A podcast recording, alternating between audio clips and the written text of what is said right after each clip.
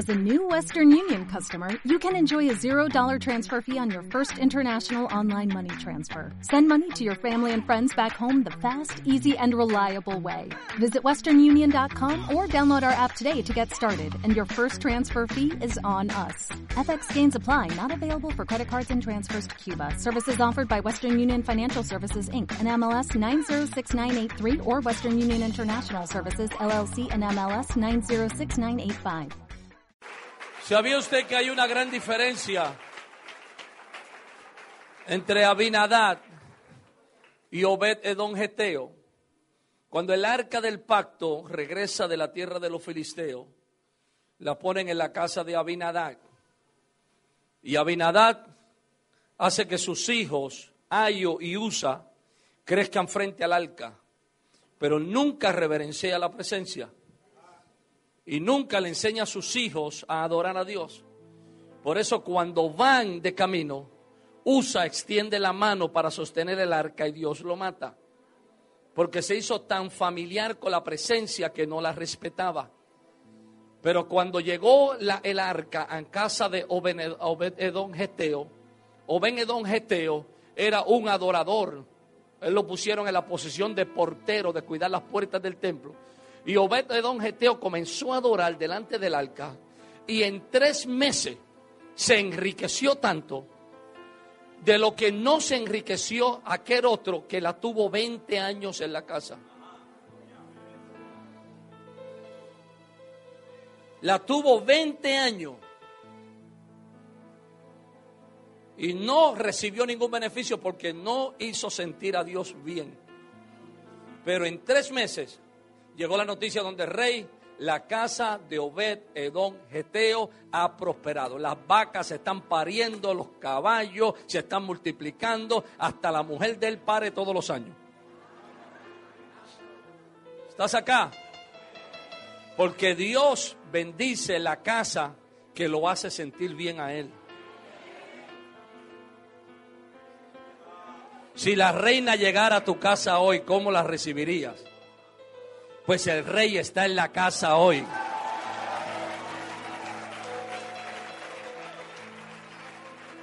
Aleluya. Aleluya.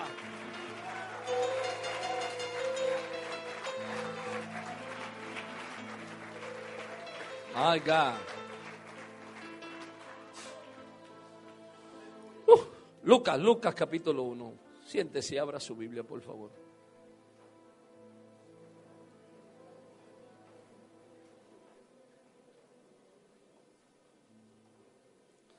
Lucas capítulo 1. Wow. Gracias, Señor. Hay gente que van a ser promovidas hoy aquí. Que han estado esperando una señal de Dios para ser promovidos en el ministerio. Me muestra el Señor que hay gente aquí que vinieron a esta isla a esconderse, a esconder su ministerio, a esconder su llamado, que dijeron simplemente voy ahí y estoy ahí y no ejerceré más el ministerio, porque me ha causado mucho dolor el ejercer el ministerio en el país de donde salí y han venido acá, pero Dios los ha perseguido y los va a descubrir, los va a sacar a la luz. Dios no lo va a dejar descansar. Porque Curazao no es cementerio de ministerios. Acá no se va a venir a enterrar el ministerio. Acá se va a venir a multiplicar el ministerio. Tanto, el Espíritu de Dios en estos días va a tratar contigo que has perdido el deseo, que has perdido la fe, que has perdido el ánimo, que te hirieron, que te, te dijeron que no podías hacerlo, que te pusieron límites, que te cerraron puertas, Dios va a comenzar a poner todas las cosas en su lugar para hacerte un nuevo llamado, vas a recibir una nueva unción, no sé para quién es esa palabra, pero vas a recibir una nueva unción, vas a recibir un nuevo llamado y vas a comenzar a ejercer de nuevo lo que Dios te llamó. Si esa palabra es tuya, extiende tu mano y apodérate de ella. Amén. Dios va a verte de nuevo, a visitarte de nuevo. Lucas 1.5. Hubo en los días de Herodes, rey de Judea, un sacerdote llamado Zacarías, de la clase de Abía, y su mujer era de las hijas de Aarón y se llamaba Elizabeth. Ambos eran justos delante de Dios y andaban irreprensibles en todos los mandamientos y ordenanzas del Señor, pero no tenían hijo, porque Elizabeth era estéril y ambos eran de edad avanzada. Aconteció que ejerciendo Zacarías el sacerdocio delante de, de, Dios según el orden de su clase, conforme a la costumbre del sacerdocio, le tocó en suerte ofrecer el incienso entrando en el santuario del Señor. Y toda la multitud del pueblo estaba fuera orando a la hora del incienso. Y se le apareció un ángel del Señor puesto en pie a la derecha del altar del incienso. Y se turbó Zacarías al verle y le sobrecogió temor. Pero el ángel le dijo, Zacarías, no temas, porque tu oración ha sido oída y tu mujer Elizabeth te dará a luz un hijo y llamará su nombre Juan. Y tendrás gozo y alegría y muchos se regocijarán de su nacimiento. Porque será grande delante de Dios, no beberá vino ni sidra y será lleno del Espíritu Santo aún desde el vientre de su madre. Y hará que muchos de los hijos de Israel se conviertan al Señor Dios de ellos. E irá delante de él con el espíritu y el poder de Elías para hacer volver los corazones de los padres a los hijos y de los rebeldes a la prudencia de los justos para preparar al Señor un pueblo bien dispuesto. Dijo Zacarías al ángel, ¿en qué conoceré esto? Porque yo soy viejo y mi mujer es de edad avanzada. Respondiendo el ángel le dijo, yo soy Gabriel, que estoy delante de Dios y he sido enviado a hablarte y darte estas buenas nuevas. Y ahora quedarás mudo y no podrás hablar hasta el día en que esto se haga, por cuanto no creíste en mis palabras, las cuales se cumplirán a su tiempo. Y el pueblo estaba esperando a Zacarías y se extrañaba de que él se demorase en el santuario, pero cuando salió no les podía hablar y comprendieron que había visto visión en el santuario. Él les, habla, él les hablaba por señas y permaneció mudo. Y cumplidos los días de su ministerio, se fue a su casa. Bendiga Dios su palabra en nuestros corazones y alguien dice, amén. Quisiera hablar sobre una casa en transición. Una casa en transición. Por 400 años Dios no le habla a Israel. Desde Malaquías a Mateo hay 400 años de silencio en el cual Dios no habla ni por palabra profética ni en ninguna forma. La última vez que Dios habla con Israel es hablando, amén, una aparición angelical a través o visitando al profeta Zacarías. Ahora, la primera aparición angelical es también a un sacerdote Zacarías.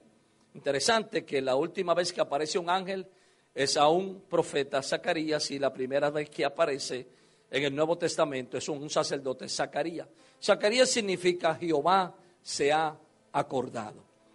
A Zacarías le toca por suerte llevar a cabo el sacrificio del incienso. Los sacerdotes que procedían de la tribu de Levit eran seleccionados en grupo, por eso es que dice de acuerdo a su clase. Y a cada uno de ellos se les asignaba un tiempo para llevar a cabo el sacrificio. El asunto de ofrecer el incienso era una de las oportunidades que tenía de estar cerca del lugar santísimo, lugar que solamente podía ser entrado por el sumo sacerdote. Por tanto, si no era sumo sacerdote, el simplemente estar cerca del altar del incienso le daba un acercamiento para estar cerca del lugar de la gloria. Este asunto podía suceder a un sacerdote solamente una vez en toda su vida, porque era un asunto de echar suerte para ver a quién le tocase. Por eso es que Zacarías espera por tantos años hasta que en este momento dice, por suerte le tocó hacer el sacrificio. Zacarías tiene una experiencia en este lugar que lo deja mudo. Porque una verdadera experiencia o un verdadero encuentro con Dios siempre te va a dejar sin palabra. Si puedes explicarlo, no tuviste el encuentro. Pero siempre que tengas un encuentro, vas a salir diciendo, yo no entiendo cómo Dios se manifiesta en esa forma tan poderosa. Zacarías no entiende que su casa está para ser transicionada. Una transición es un tiempo difícil Porque muchas veces cuando Dios pone a una persona o a un ministerio en transición, la misma persona no entiende lo que está sucediendo. Una cosa es tradición y otra cosa es transición. Transicional es llevar a alguien de un lugar a otro lugar. Y cuando Dios te transiciona, muchas veces el que está siendo transicionado no sabe que está siendo transicionado. Volvemos a lo que hablábamos esta mañana. Cuando el niño es destetado, llora porque piensa que se va a morir, porque ya no tiene la leche que tenía antes. Y cuando Dios te transiciona, a veces son tiempos de confusión. Es problemático hablar con una persona que está siendo transicionada porque él mismo no sabe explicar lo que le está sucediendo. Lloras sin saber por qué estás llorando. Te da deseo de orar cuando otros se quieren ir de fiesta.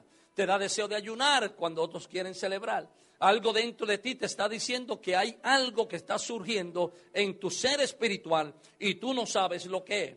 Tú piensas que tú eres el problema, tú piensas que algo sucede en tu vida espiritual, que no has orado lo suficiente, pero es que Dios está en un tiempo de transicionarte en el cual comienza a quitar ciertas cosas de tu vida y comienza a poner las prioridades en su lugar para que tú entiendas que vas a pasar por un periodo de tiempo en el cual Dios te va a llevar de un lugar a otro lugar. Zacarías es un sacerdote que tendría un hijo que sería profeta. El problema de Zacarías es que Zacarías es sacerdote. Su papá fue sacerdote.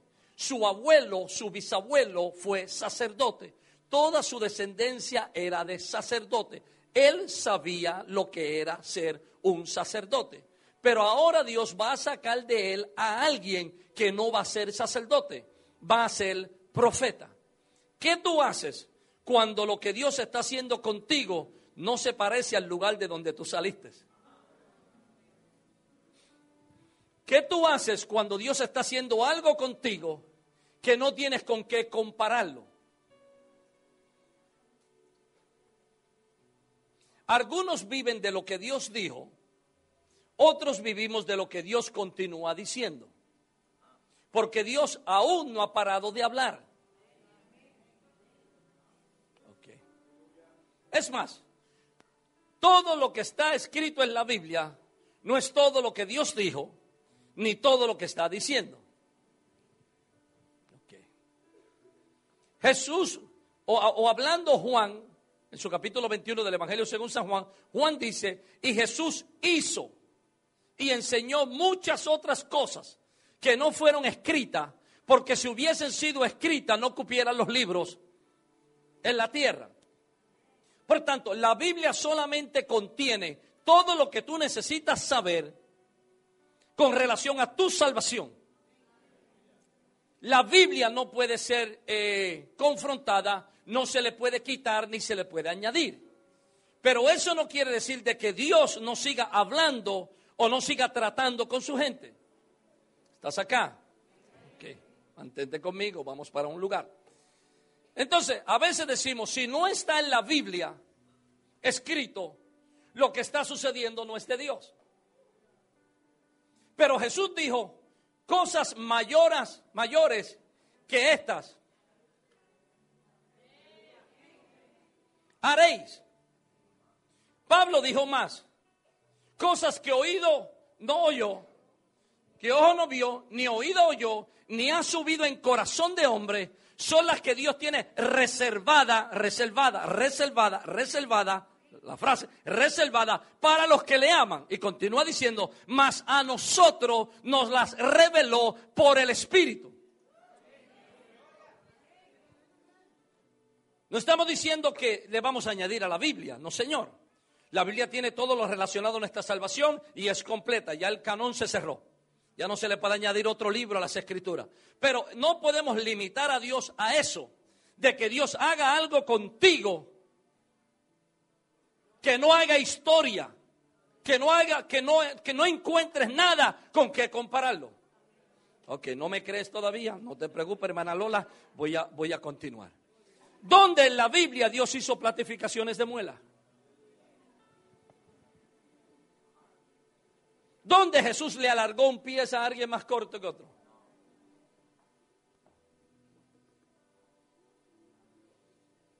Entonces, estamos viendo cosas que no están en las escrituras, pero que Dios le da el, el honor y la gloria de hacerlo porque Él sigue siendo Dios. Por tanto, ¿y qué si a Dios le da la santa gana de hacer algo contigo que no lo ha hecho con otra persona?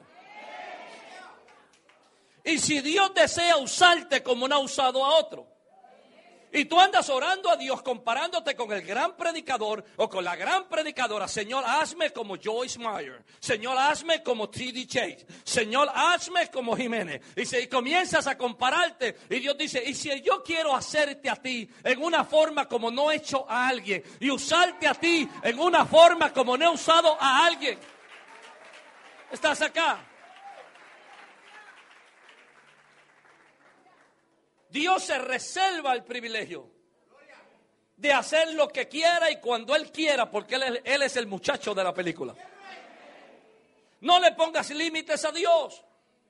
No limites a Dios a pensar de que Dios no puede hacer más, sino solo lo que está escrito. Él es el Dios que sigue creando y que sigue haciendo y que sigue formando y que ha enviado su palabra por toda la tierra y que lo que comenzó, Pablo dijo, el que comenzó la buena obra en mí, la perfeccionará. Oye la, de la, la declaración, la perfeccionará. Si la perfeccionará, da a entender que al momento no soy perfecto, pero cuando Él termine conmigo, lo seré. No, si le va a aplaudir a Dios, no le engañe.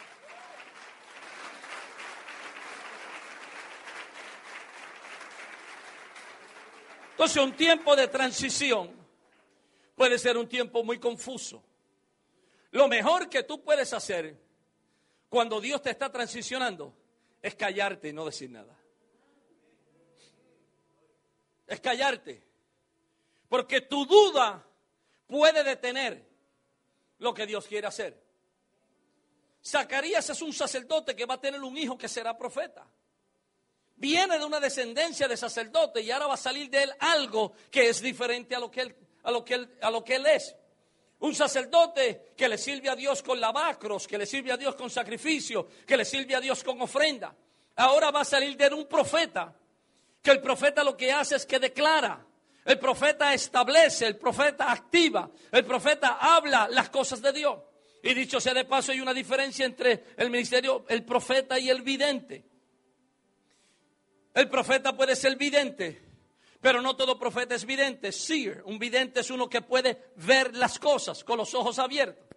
Un profeta simplemente habla el evento futuro, pero hay algunos que tienen la, la, unción profética más la unción de vidente, que en el momento en que te están hablando están viendo las cosas. Ok, estás acá. Samuel era vidente y profeta, porque Samuel le dice a Saúl, Mañana cuando salga irás por el camino y te encontrarás a uno llorando frente al sepulcro de Raquel. Encontrarás a uno que te darán tres panes y comienza a narrarle todo lo que le iba a acontecer porque Dios le permite ver lo que iba a suceder. ¿Estás acá? ¿Estás acá? Son dimensiones de lo profético. No, no, no es mi asignación hoy para hablar, pero son diferentes eh, dimensiones de lo profético porque Dios es multiforme problema nuestro es que conocemos a Dios solamente en una esfera y pensamos que Dios siempre se manifiesta así. Ese fue el problema de Elías. Elías solamente conocía al Dios del fuego. Y cuando se le presentó en el silbido apacible, se confundió. Por eso tú no puedes juzgar la forma como Dios usa a otro si es diferente a como te usa a ti. Estás acá porque Dios es multiforme. Entonces, Zacarías va a ser introducido. Y lo mejor que podemos hacer en momentos de transición es permanecer callado. Zacarías recibe la respuesta a una oración que hizo y se le olvidó. Por eso es que el ángel le dice, tu oración ha sido oída. Zacarías piensa que como la oración la hizo hacía mucho tiempo, ya no había respuesta. Es diferente a María. María, la madre de Jesús, recibe respuesta a algo que ella no pidió. María nunca pidió quedar embarazada. Pero Zacarías pide un hijo. Y lo interesante de Dios es que Dios no te pregunta si tú quieres. Porque Él se cree que es dueño tuyo. Dios se cree que cuando tú dices, mi Señor, tú estás hablando en serio. Y por eso cuando Dios quiere hacer algo contigo, no te pregunta. Y muchas veces lo hace cuando menos tú crees que puedes lograrlo. Abraham, cuando te sientes viejo y casi muerto, es cuando te voy a dar un hijo. Saraí, cuando el vientre está cerrado, es cuando te voy a dar un hijo. Cuando parece que todo se desapareció, que no tiene fuerza, que no tienes esperanza, es cuando aparece Dios y te embaraza con un propósito sin preguntarte. El profeta antiguo dijo, no soy profeta ni hijo de profeta, soy boyero y guío, soy boyero y recojo higos silvestres, mas Jehová vino sobre mí y me llamó como profeta. Dios no te pregunta si tienes el deseo o no tienes el deseo. Como tú eres propiedad de Él, Él te usa aunque la gente no le guste que Él te use. Él te usa aunque algunos se molesten contigo. ¿Alguien adora a Dios en este lugar?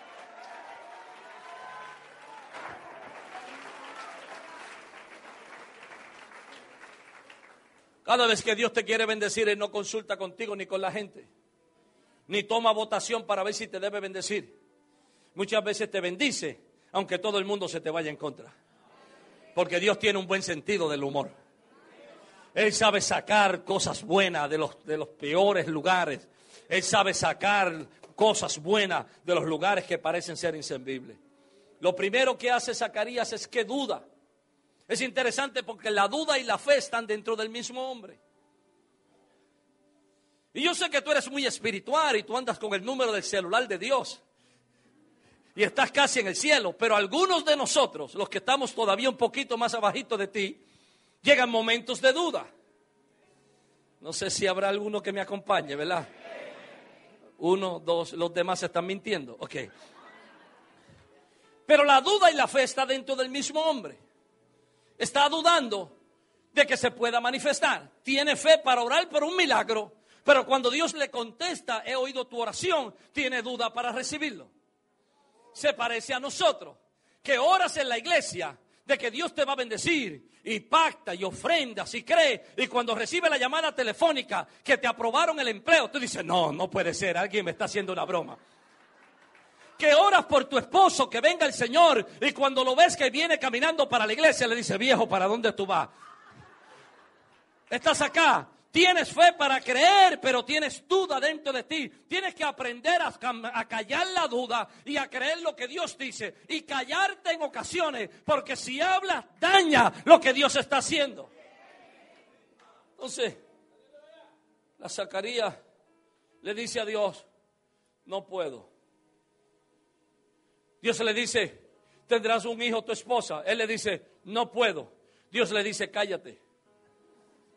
Mira con cariño a la persona que está a tu lado y dile, cállate. La razón por la cual Dios manda a callar y lo deja mudo es para que él no hablara y dañara lo que Dios dijo. Porque en la presencia de Dios, frente al altar, él recibe una palabra. Y de la única forma era que él saliera de la presencia de Dios hablando fuera lo que oyó dentro. Pero algunos oyen una palabra aquí y cuando van de camino a la casa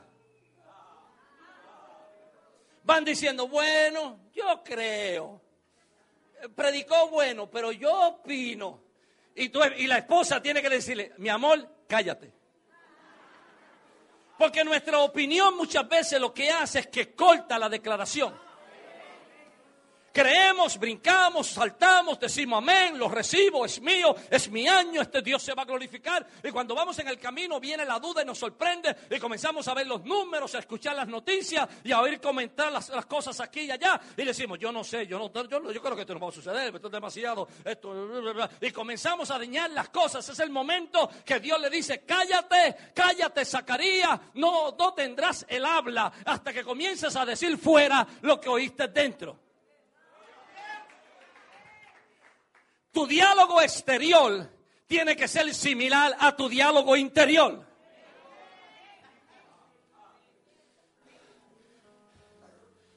Nosotros hablamos, si me acuerdo, creo que es el 85% de las palabras que decimos van de acuerdo a la forma como pensamos y cómo analizamos las cosas. Porque cada uno de nosotros analiza las cosas de acuerdo a su desarrollo, a su crecimiento, al lugar de donde viene. Y cada uno de nosotros hace teología o predica de acuerdo a de dónde viene. Si una mujer viene de una familia abusada, entonces cada vez sus prédicas, sus enseñanzas tienen que ver con el Dios que ayuda a la mujer. Si un hombre viene de las drogas y de los vicios, sus prédicas y sus enseñanzas tienen que ver con que Dios tiene poder para libertar al adicto a las drogas. Si un hombre viene de una situación económica pobre eh, y Dios lo bendice, comienza a hablar de que Dios prospera, porque hacemos teología de acuerdo a nuestra experiencia. ¿Estás acá? ¿Estás acá? Entonces hay que aprender de que nuestro diálogo exterior vaya de acuerdo con nuestro diálogo interior. Porque si lo que tú dices por dentro no lo dices por fuera. Por eso Jesús dijo que si el hombre dice con sus labios lo que cree en su corazón, entonces el monte se mueve. No dijo tienes que creerlo solamente, dijo tienes que creerlo y tienes que decirlo.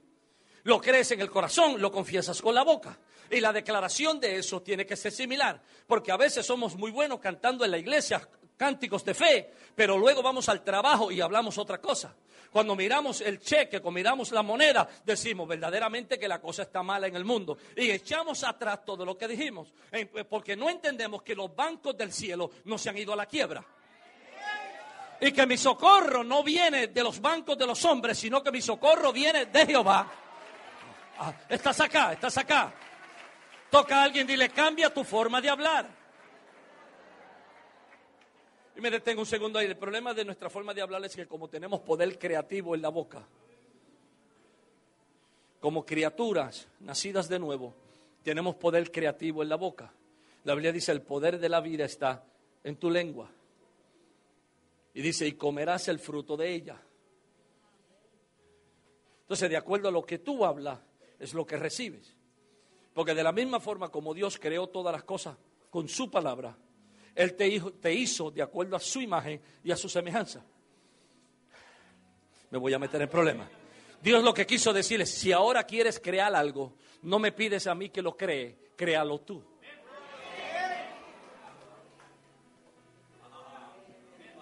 Me voy a quitar el saco temprano. Gracias.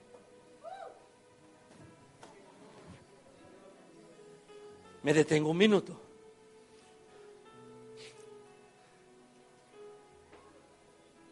Yo me hago responsable de lo que estoy diciendo. El apóstol no tiene culpa, por favor. Mi nombre es apóstol Víctor Sanabria y yo apruebo este mensaje. Como dicen los políticos, ¿no?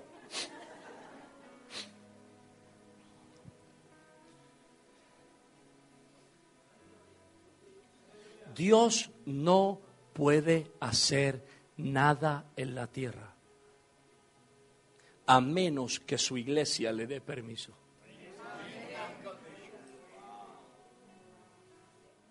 Falso profeta. Óigame bien, doña Lola, no, no se desespere. La Biblia dice, los cielos son los cielos de Jehová, pero le dio la tierra a los hijos de los hombres. Entonces, él dijo, no yo, él dijo, lo que tú ates en la tierra, yo lo ato en el cielo. Lo que tú desates en la tierra, yo lo desato en los cielos. Déjame ver si me puedo, si me puedo explicar. Si yo tengo una casa, alguien diga, yo también. Si yo tengo una casa de dos apartamentos, de dos viviendas. Ok. ¿Y cómo te llamas, hijo? Kenneth. Y yo le, le arrendo, le alquilo a Kenneth uno de los apartamentos de la casa. ¿Muy bien? ¿Muy bien? ¿Me estoy haciendo entender? Que no quiero estar hablando en puertorriqueño. Yo tengo soy el dueño de toda la propiedad. Pero él tiene dominio de su apartamento mientras me pagues el alquiler. Aunque yo soy el dueño, yo no puedo entrar en su apartamento. Acá también es igual. No importa lo que esté mal en el apartamento o dañado o que no funcione. De la única forma es que Él me dé permiso.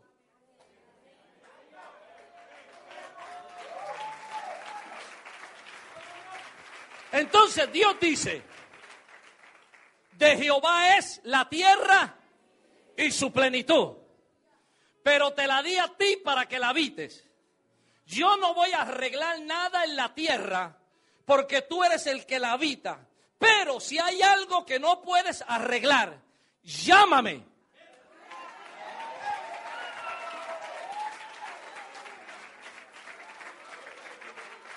Ora a mí y yo te responderé. En otras palabras, Dios dice, lo que se puede arreglar, arréglalo tú. Si el diablo se pone bravo, métale una patada a usted. Si las cosas se ponen negativas, tome el control. Tome el control sobre la enfermedad, tome el control sobre el pecado. Pero si hay una batalla que no puede, usa la oración y llámame y dime que entre entonces. Yo tengo la libertad de entrar porque tú me llamaste a tu esfera de autoridad.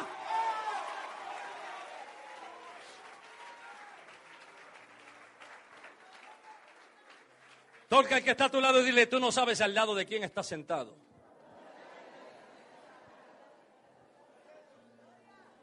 ¿Estás acá? Entonces a Curazao, quien lo va a arreglar es usted. ¿No te gusta cómo están las cosas? Cámbialas. ¿No te gusta la economía? Cámbiala. ¿No te gusta la criminalidad? Cámbiala. Tienes el poder en la boca. Todo lo que ate, Dios lo ata. Todo lo que desate, Dios lo desata. ¿Quieres un cambio en el gobierno? Cámbialo. ¿Quieres un cambio en tu familia? Cámbialo. ¿Quieres un cambio de tu marido? Ora por él, pero no lo cambie.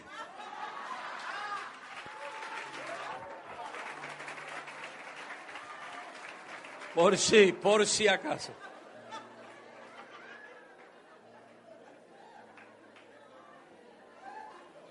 Dios le dice a Zacarías, estás hablando en la carne no estás hablando en el espíritu. O sea, que él le dice, no puedo. Dios le dice, cállate.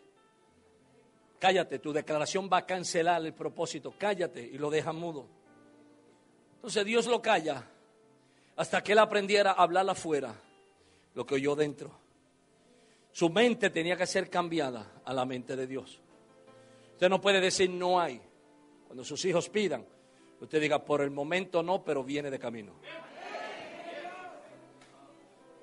Su declaración tiene que cambiar. Zacarías no habla. Y de acuerdo al verso 62, no solamente no habla, sino que no oye. Zacarías no habla y no oye.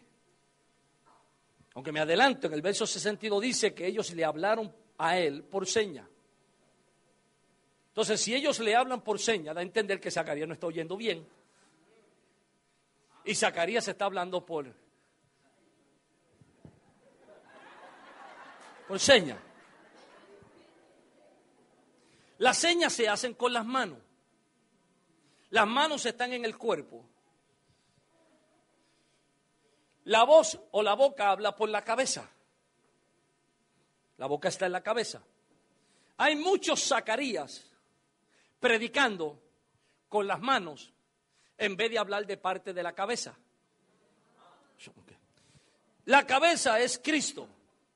En vez de hablar de parte de Cristo, están hablando con mano, manipulación. Tú tienes que venir a mi iglesia porque si tú no vienes a mi iglesia, Dios te mata. Si tú te vas de mi iglesia, Dios va a acabar contigo porque aquí tú no llegas a nada a menos que tú no te unas a mí porque yo soy aquí. ¿Estás acá? Entonces, hablar con mano habla de manipulación, de control, habla de carne, habla de humanidad. Ahora, Zacarías se queda mudo ministrando en el templo.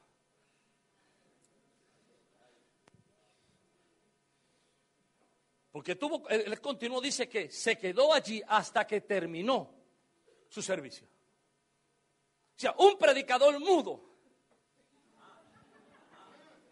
Un pastor que no tiene revelación de Dios. Un pastor que no tiene nada para alimentar la iglesia. estaba hablando y muchas veces la iglesia de Cristo está siendo alimentada por alguien que no tiene una revelación de Dios. Tú no me puedes llevar a un lugar donde tú nunca has estado. Tú no me puedes llevar a la presencia de Dios si tú no la conoces. Tú no me puedes hablar del poder de Dios si no la has experimentado. Si tú no sabes, siéntate y pongamos a alguien que conozca a Dios. Por eso yo no creo en maestros que dicen, hermano, vamos a dar la clase hoy. Yo no sé mucho, pero vamos a aprender entre todos. Si usted no sabe, cállese la boca y siéntese y ponga a alguien que sepa, porque se supone que el maestro tiene que saber más que el discípulo, porque basta el discípulo ser igual al maestro, pero no mayor que él.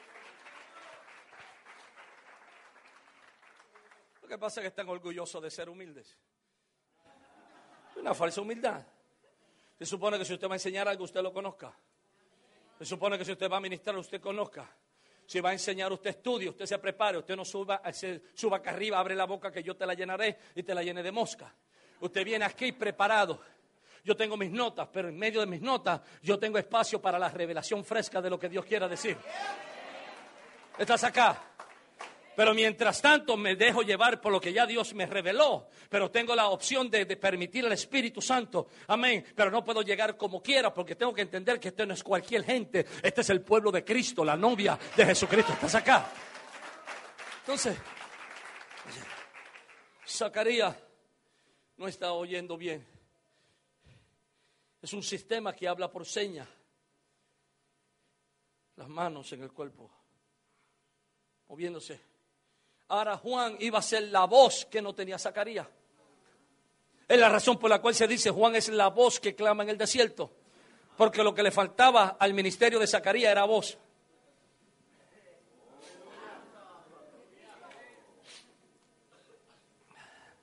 Debo decir algo y no, se lo diga a nadie. Dios no necesita solamente un minuto para exhibirte. Y el mundo te conocerá.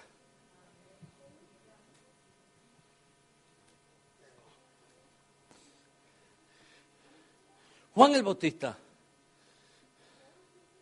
Cristo dice que es el más grande de todos los predicadores. Cristo dijo, nacido de mujer no se ha levantado nadie como Juan el Bautista. Dijo eso. No lo dijo Pablo ni Pedro, lo dijo Jesús, el mero mero. Si, él lo dijo, pues take it to the bank, llévalo al banco. Si lo dijo Jesús, será.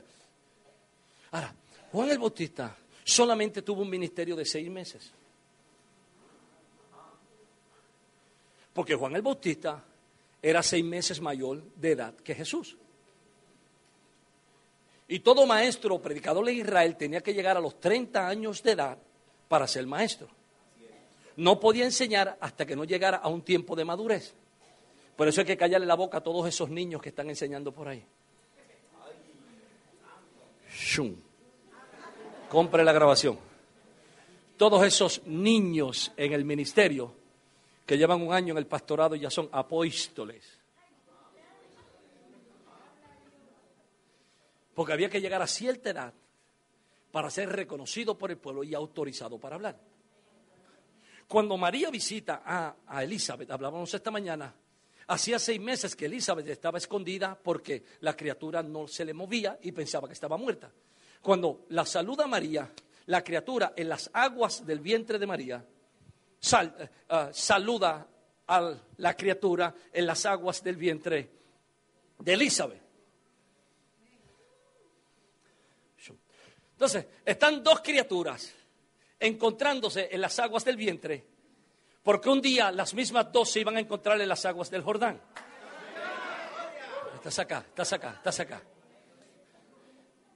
Entonces, son seis meses de diferencia. Cuando Cristo comienza su ministerio a los 30 años, de acuerdo Lucas, dice que Cristo era de aproximadamente 30 años cuando comienza su ministerio. Quiere decir que Juan tenía 30 años y seis meses. Inmediatamente a Juan lo cortan, lo matan. Y surge Jesús. Entonces Juan tiene un ministerio de seis meses. Estás acá. Y en seis meses hizo más que todos los profetas. Porque no es la cantidad del tiempo, es la calidad del trabajo. Ahora, Juan estuvo 30 años preparándose para un ministerio de seis meses. Y algunos quieren prepararse seis meses para un ministerio de 30 años. ¿Estás acá? Juan esperó el momento, ser procesado y en seis meses, Cristo dijo, no hay nadie más grande que Juan. No sanó un enfermo, no libertó un endemoniado, no escribió una epístola. No, pero ¿qué hizo? Lo que Dios lo mandó a hacer. Preparó el camino para el Señor. Porque tú eres grande cuando haces no mucho, sino cuando haces lo que tienes que hacer. Cuando cumples lo que Dios te mandó a hacer. Entonces,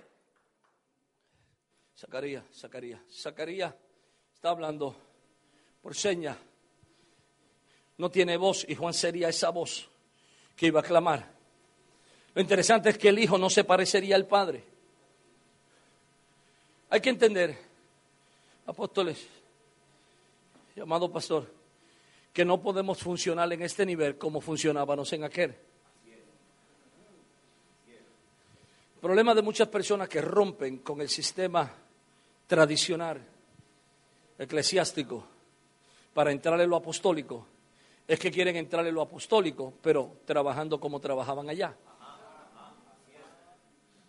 Si aquello era bueno, te hubiese quedado lo que funcionaba allá no va a funcionar acá. Entonces hay que entender que Dios te va a cambiar el nombre. Dios te va a cambiar las funciones. Dios te va a cambiar la forma de entender el propósito de Dios.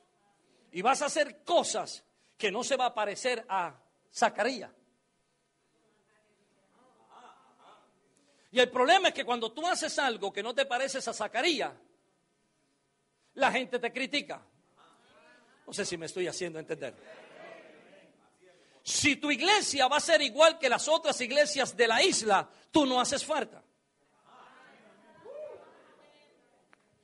Si tu congregación va a adorar y va a cantar y va a servir igual que las demás, no gastes dinero buscando y alquilando un lugar, quédate en ese lugar. Pero si vas a hacer algo diferente, si vas a funcionar en una dimensión diferente, si vas a sacar la gente de las cuatro paredes y los vas a llevar a las calles, a buscar a los necesitados, a buscar a los afligidos, a buscar a los que necesitan la palabra, si eres diferente, haces falta.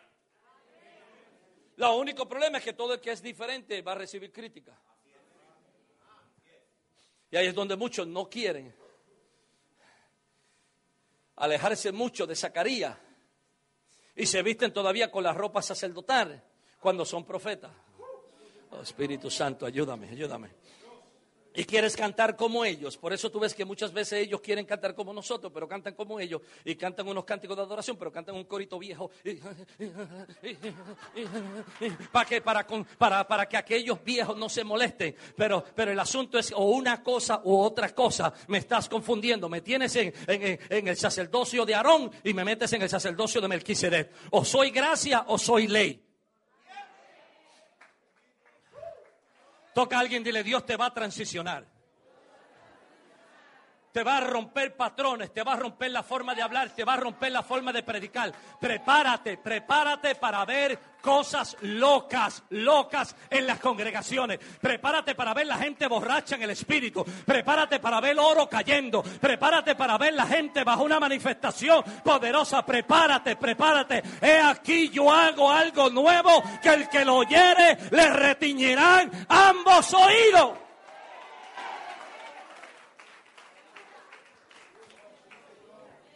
Einstein dijo, que locura es hacer lo mismo y esperar diferentes resultados. Hacer lo mismo y esperar diferentes resultados. Einstein dijo que ese es el significado de locura. Dios no puede hacer algo nuevo contigo si tú no te atreves a hacer algo diferente. Si no sacas el pie de la barca, si te quedas en la barca solo verás discípulos. Pero si sale de la barca, verás al Señor. Explíquese, Ana, que los perdí por acá. ¿Se acuerdan cuando Jesús estaba en la barca y había una tormenta y Pedro ven y camina? Si Pedro se queda en la barca, solamente va a haber discípulos. Pero si sale de la barca, va a ver al Señor. Y hay ocasiones que tú quieres que alguien salga contigo y nadie quiere salir contigo. Y tienes que atreverte a creerle a Dios solo. Y cuando nadie te unja, te tienes que ungir tú mismo. Y cuando nadie te profetice, te tienes que profetizar tú mismo. Y cuando nadie diga qué bien predicaste, tienes que tú mismo invitarte a comer y a beberle un café y decir, wow, qué tremendo. Y comprarte tu propia grabación e invitarte tú mismo a predicar. ¿Estás acá? Zacarías. Zacarías no iba a ser Zacarías Junior. No sé si acá usan eso. Mi hijo, mi hijo es Víctor Manuel Junior. Entonces lo que sucede con Junior es que no es original, sino que Junior es una continuación. Toca a alguien y dile, yo no soy Junior. Si tú eres Junior va a ser como el lugar donde saliste. Si eres Junior va a ser una copia de un mover, de un sistema, de una organización, de una creencia. Pero este muchacho no se iba a llamar Zacarías Junior porque no iba a ser lo mismo. Su padre fue sacerdote, él sería profeta. Entonces, Dios está preparándote para llevarte a otra dimensión y a otro nivel, donde vas a ver cosas que no estás acostumbrado a ver. muchas veces la manifestación de lo que Dios te va a mostrar te va a asustar, pero es Dios porque vas a sentir la paz del Espíritu Santo dentro de tu corazón. Y la paz del Espíritu Santo dentro de tu corazón te va a decir que estás caminando correctamente. ¿Estás acá? Vas a ver algo que no has visto. Dios va a quitar el velo y va a comenzar a revelar en ti lo que tienes reservado. Viene un nuevo mover, viene una nueva dimensión, viene una nueva altura, viene una nueva posición. No sé si alguien la quiere tomar. Grite conmigo, no soy junior. Entonces, este nuevo mover, Juan, iba a ser diferente. Cuando Juan nace, comienzan a llamarlo por el nombre del papá. Y todo el mundo comienza a decirle, Zacarías Junior, Zacarías Junior. La madre dice, no, se llamará Juan. Ellos dicen, ¿cómo le vas a llamar Juan si no hay nadie en tu familia así? ¿Cómo me vas a decir que tú eres profeta si en tu familia no hay profetas? ¿Cómo tú me vas a decir que Dios te va a hacer millonario si en tu familia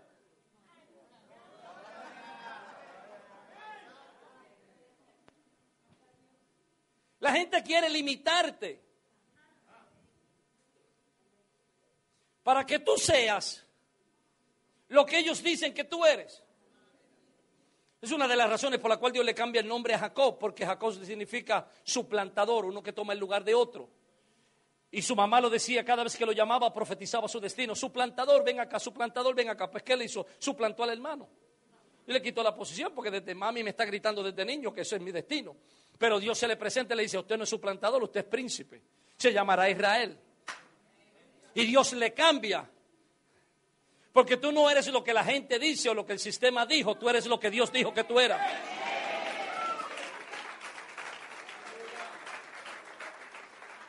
Por eso la Biblia dice, te pondré como cabeza y no como cola, y estarás arriba y nunca estarás abajo, y te pedirán prestado a ti y tú no pedirás prestado a nadie. Y si tu enemigo viniere por un camino, por siete caminos, saldrá huyendo delante de ti. Y mira a ver que Dios está tan empeñado en que tú seas cabeza, que cuando naciste lo primero que salió fue la cabeza.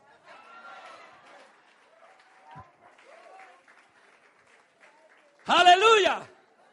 Tienes que ser cabeza y no ser cola. Tienes que, no tienes, no, no puedes sentarte a esperar las cosas. Hay milagros que hay que esperarlos, pero hay otros que hay que provocarlos. Vamos a entrar en una dimensión donde hay gente que va a provocar milagros. La Biblia dice que cuando Jesús llegó a la fiesta de Canaán de Galilea y se acaba el vino, porque llegó Pedro con todo su grupo, toda su pandilla y acabaron con el vino y se le dieron las quejas a María, le dijeron se acabó el vino. María vino donde Jesús y le dijo, mira niño, Jesuito, Jesuito, Yahshua, se acabó el vino. Y Jesús dijo, mujer, no es mi tiempo, no es culpa mía, yo no me lo bebí, así que yo no voy a pagar. No es mi tiempo. Y María, María, como buena colombiana, María dijo, no me preocupa si no es tu tiempo. Él dijo, no es mi tiempo. Y ella fue a los sirvientes y le dijo, hagan todo lo que él diga. Y María obligó a Jesús a hacer un milagro fuera de tiempo.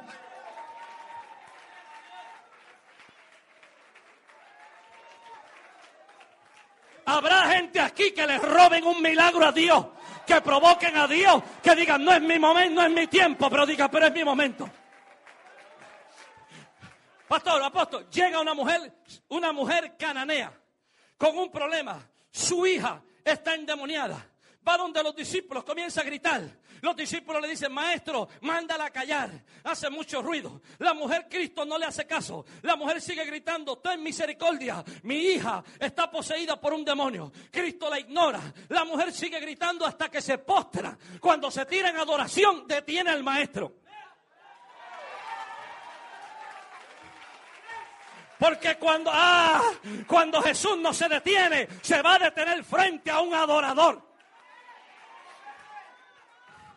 Se tira. Jesús se detiene. Le dice, mujer, no es justo que yo tome el pan de los hijos y se lo dé a los perrillos. La mujer le dice, tiene razón Jesús. ¿Cabe lo que le está diciendo Jesús? Mujer, yo fui enviado a la casa de Israel yo no puedo atenderte a ti porque tú eres gentil. Tú tienes que esperar que yo muera, resucite, descienda el Espíritu Santo y le caiga el Espíritu a Pablo y lo tumbe del caballo. Y Pablo pase por su proceso. Y luego cuando Pablo le predica a los gentiles, entonces ven a buscar tu milagro. La mujer, como era de Curazao, le dijo, Señor, si me pongo a esperar que todo eso suceda, se me muere la muchacha. Pero yo oí decir, vamos negro, vamos, pero yo oí decir, vamos negro, vamos, pero yo oí decir que tú eres el cordero que fue sacrificado antes de la fundación del mundo. Por tanto, espérate un tantito. Yo voy a ir a través del tiempo y el espacio hasta la eternidad. Voy a tomar mi milagro y voy a traerlo a mi presente. Porque aunque no es mi tiempo, es mi momento.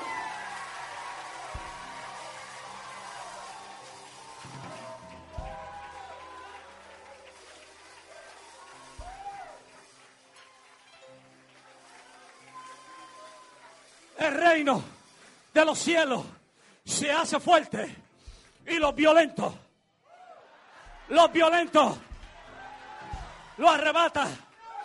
Habrá gente violenta aquí que diga, Señor, yo no me puedo morir sin recibir mi milagro. Señor, yo he esperado mucho y quiero mi milagro. O me das el milagro o lo voy a buscar. Y provoquen a Dios a detenerse. Y provoquen a Dios a hacer el milagro en tu casa, en tus hijos. ¿Habrá alguien aquí que lo provoque?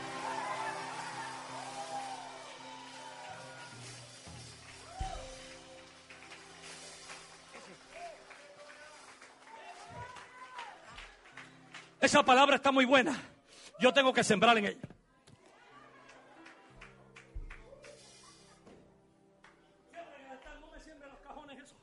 Siembra en el altar. Si tú eres tan inteligente como yo, te vas a dar de cuenta que Dios te está dando una ventana de oportunidad y te está dando una revelación de cómo sacarte de la pobreza y subirte a otra dimensión, de cómo contestar oraciones que han estado amarradas y detenidas. Tú tienes que ser violento. Si tú quieres un milagro violento, tienes que provocar una adoración violenta. No, no, no, no, no me eche allá, no me eche allá.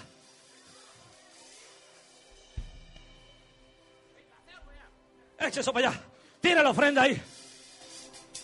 Que voy a orar por ella. Esto no está en el programa. Y por si acaso, doña Lola, no estoy pidiendo dinero para mí. No pierda la paz. Ahora. Es capaz que me regañen porque no pedí permiso, pero hay una unción del Espíritu aquí. Entonces, la mujer le tomó a Jesús un milagro fuera de tiempo. Porque aunque te dijeron que no era tu tiempo, grítale a alguien, es mi momento.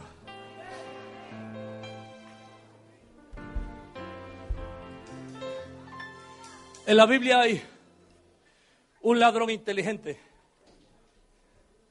que se robó el cielo. ¿Se acuerda el ladrón crucificado juntamente con Cristo? Que cuando todos lo vieron como sacrificio, él lo vio como rey. Y le dijo, acuérdate de mí. Cuando vengas en tu reino, se robó el cielo. Lo último que robó fue el cielo. Hay milagros que te van a llegar, hay milagros que tú tienes que provocar. Porque Dios siempre está preparado para hacerlo. La gente dice, estoy esperando a Dios y Dios dice, yo estoy esperando por ti. Dios siempre vive en un eterno presente. Dios siempre es un amén y así sea. Dios lo que está esperando que tú madures a la madurez de creerle a Él. Pero hay personas que son tan violentos que provocan a Dios a moverse. Eso fue lo que hizo aquel muchacho llamado Josué, que se atrevió a detener el sol y detener la luna con una declaración. Él, no sabía que el sol no se mueve, que lo que se mueve es la tierra, pero él no tenía, Dios mismo sabía que él estaba orando algo que no era teológicamente correcto. Pero a Dios no le importa si tu teología es muy clara, siempre y cuando tu corazón está disponible. Puedes estar orando por algo que parece medio raro y Dios dice, yo entiendo lo que tú estás tratando de decir. Estás acá. Entonces, Zacarías. Déjame terminar con Zacarías. Quédese de pie porque si no sigo predicando una hora más, pero por favor quédese de pie. Zacarías. Zacarías. No se siente, no se siente. Zacarías. Alguien diga, Zacarías. Zacarías, Zacarías, Zacarías, Zacarías. Zacarías, Zacarías, Zacarías, Zacarías. Zacarías. Zacarías, Zacarías, Zacarías, corre. Gracias, Zacarías. Entonces, Zacarías. Está mudo. Y la gente está diciendo, se llamará. Esta iglesia se llamará Betel.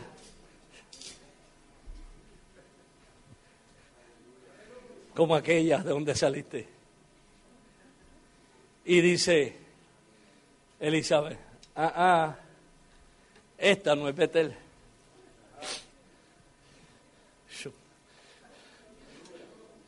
Entonces le preguntan a Zacarías,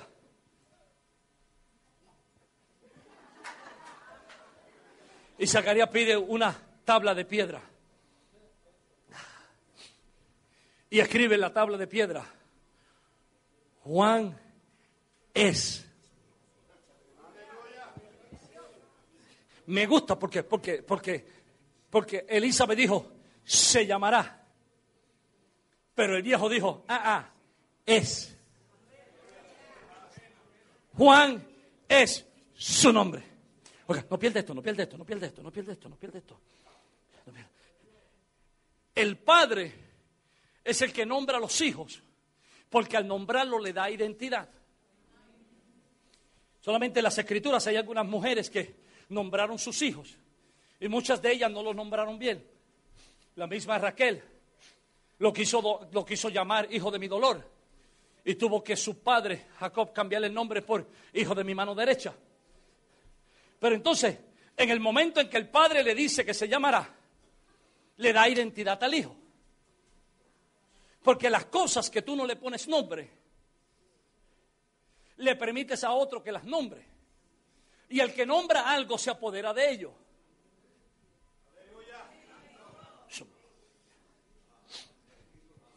Cuando tú nombras algo, te apoderas de ello.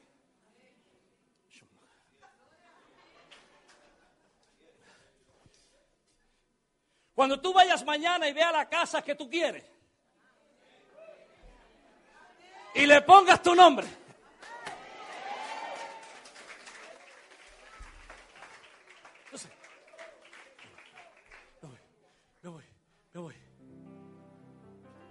Gaspo, dame un poquito de gaspo, que tú tienes que tenerlo en la sangre, vamos.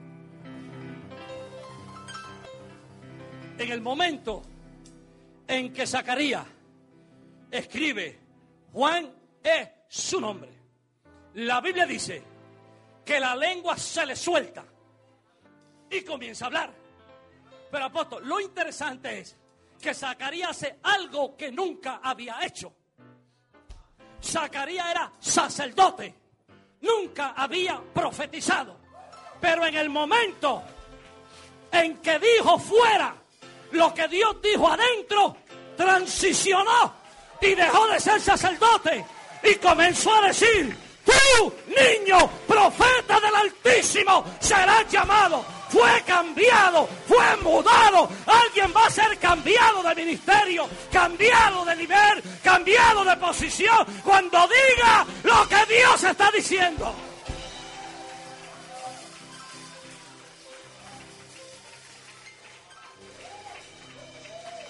Por primera vez en su vida, Zacarías sintió la unción profética. Ah. Y yo vengo a decirle a alguien que si nadie te ha profetizado, conviértete en tu propio profeta. Vamos, vamos conmigo, date media vuelta, como la mujer maravilla, y comienza a profetizarte a ti mismo y ponte la mano y di, eres bendecido, eres prosperado, eres hombre y mujer de éxito. Dios cumplirá su palabra en ti. Dios hará lo que ha dicho contigo. Nadie te robará tu destino. Nada, ninguna maldición te tocará. Bendito eres en la entrada, bendito eres en la salida. Jehová cumplirá su propósito. Aleluya.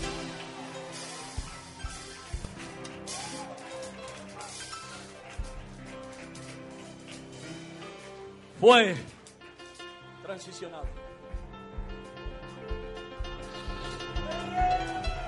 Creo,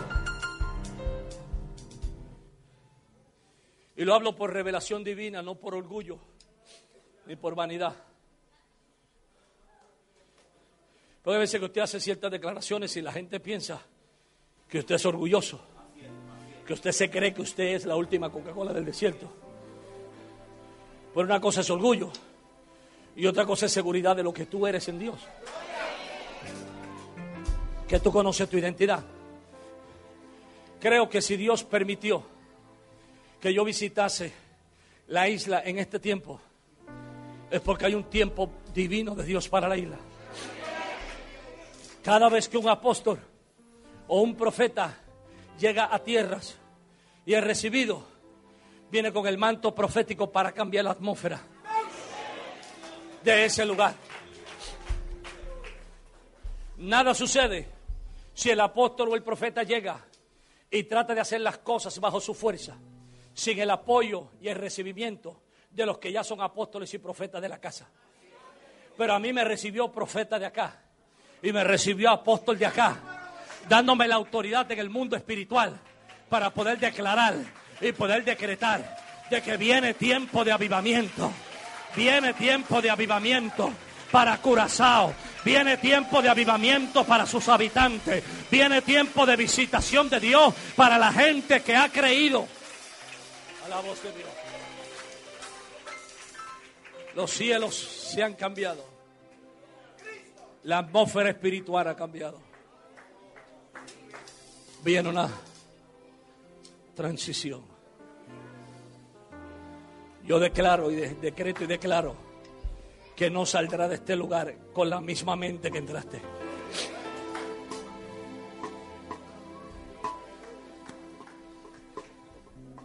Padre, yo bendigo estas ofrendas que tu pueblo ha dado para ti. Sean multiplicadas al mil por uno en la vida de cada uno de tus hijos. Declaro que jamás habrá hambre en sus casas, jamás habrá escasez, jamás habrá necesidad. Que conforme a lo que han sembrado, recibirán al 30, al 60 y al 100 por uno. En el nombre de Jesús. Voy a hacer una locura. Pero solo tengo cinco minutos para hacerlo. Quiero llamar acá adelante. Pueden tomar las ofrendas, que alguien las levante. Entonces ellos levantan estas ofrendas quiero llamar acá adelante a los Zacarías y a las Zacarinas, que hoy van a dejar de ser Zacarías y se van a convertir en Juanes y Juanas, en profetas para su isla. Pase adelante, yo quiero hacer una declaración sobre usted.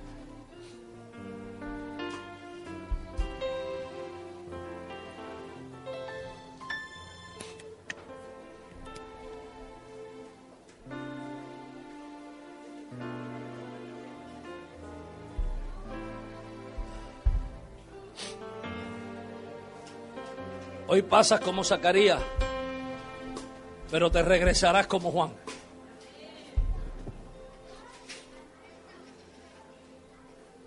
Se olvidaron los ritos, las ceremonias. Hoy entras al nivel de lo profético. Hoy se activan dones en ti. Ven si puedes pasar, Juan o Zacarías. Sacarina, pasa lo más cerca que puedas. Eso, gracias.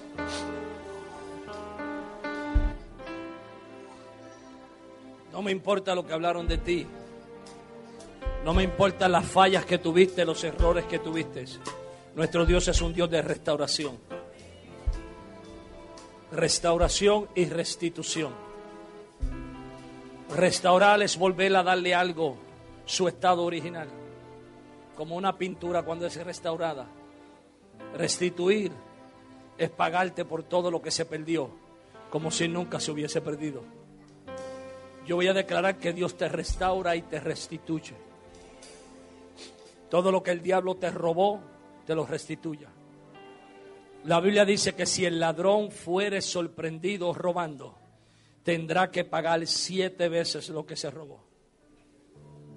Oye la declaración si el ladrón fuere sorprendido, el ladrón tendrá que pagar. Y de acuerdo a la Biblia, Satanás es el ladrón. O sea, Dios no te va a pagar siete veces. El diablo es el que te va a tener que pagar siete veces. Porque Dios le ha dado una orden que te devuelva siete veces lo que te quitó. Hoy Dios va a dar una orden de arresto a Satanás y lo va a traer a la fuerza para que te devuelva la unción que te robó, el milagro que te robó, la finanza que te robó, la felicidad que te robó. Yo oro que Dios te va a tomar hoy y te va a colocar en el lugar donde estabas supuesto estar. Cierra tus ojos. Va a ser como una carrera que ibas corriendo la carrera de competencia y parece que te atrasaste pero hoy el Espíritu Santo te va a tomar y te va a poner en el lugar exacto donde tenías que estar. Va a parecer como que nunca te fuiste, como que nunca dejaste de correr, como que nunca te detuviste en el ministerio, como que siempre estabas en la misma posición, en el mismo lugar. Levántale tus manos y comienza a orarle a Dios. Comienza a decirle, Dios, aquí estoy. Comienza a hablar con Él.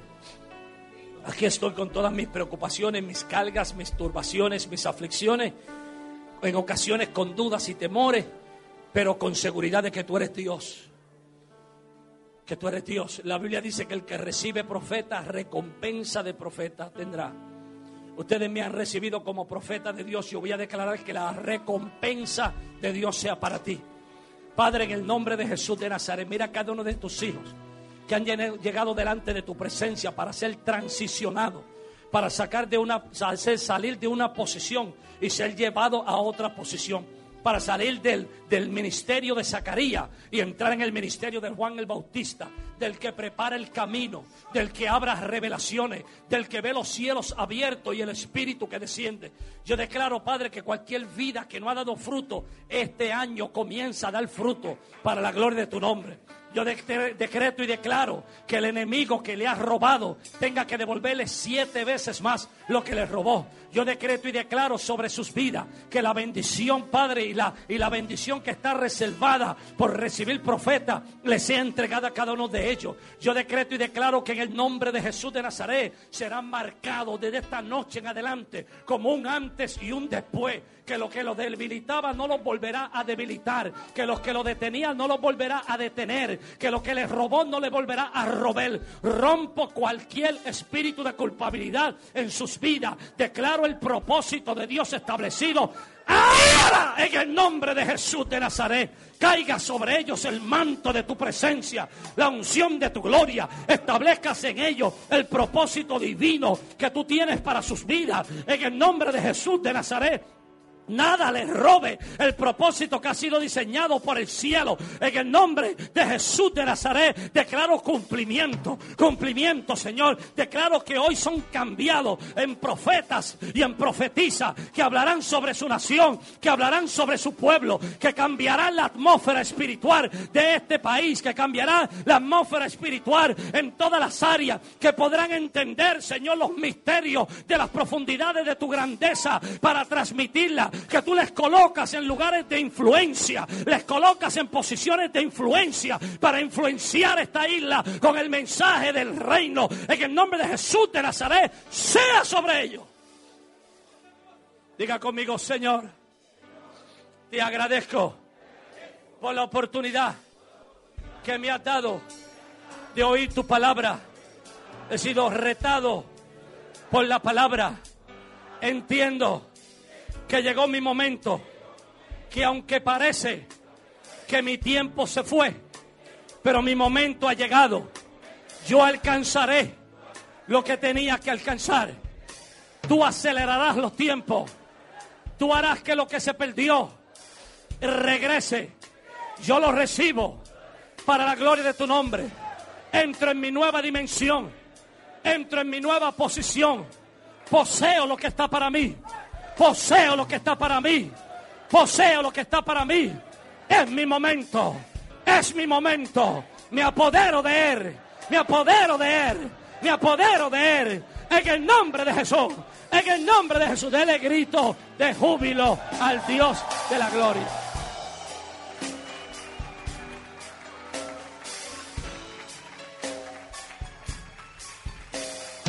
Fuerte grito de júbilo.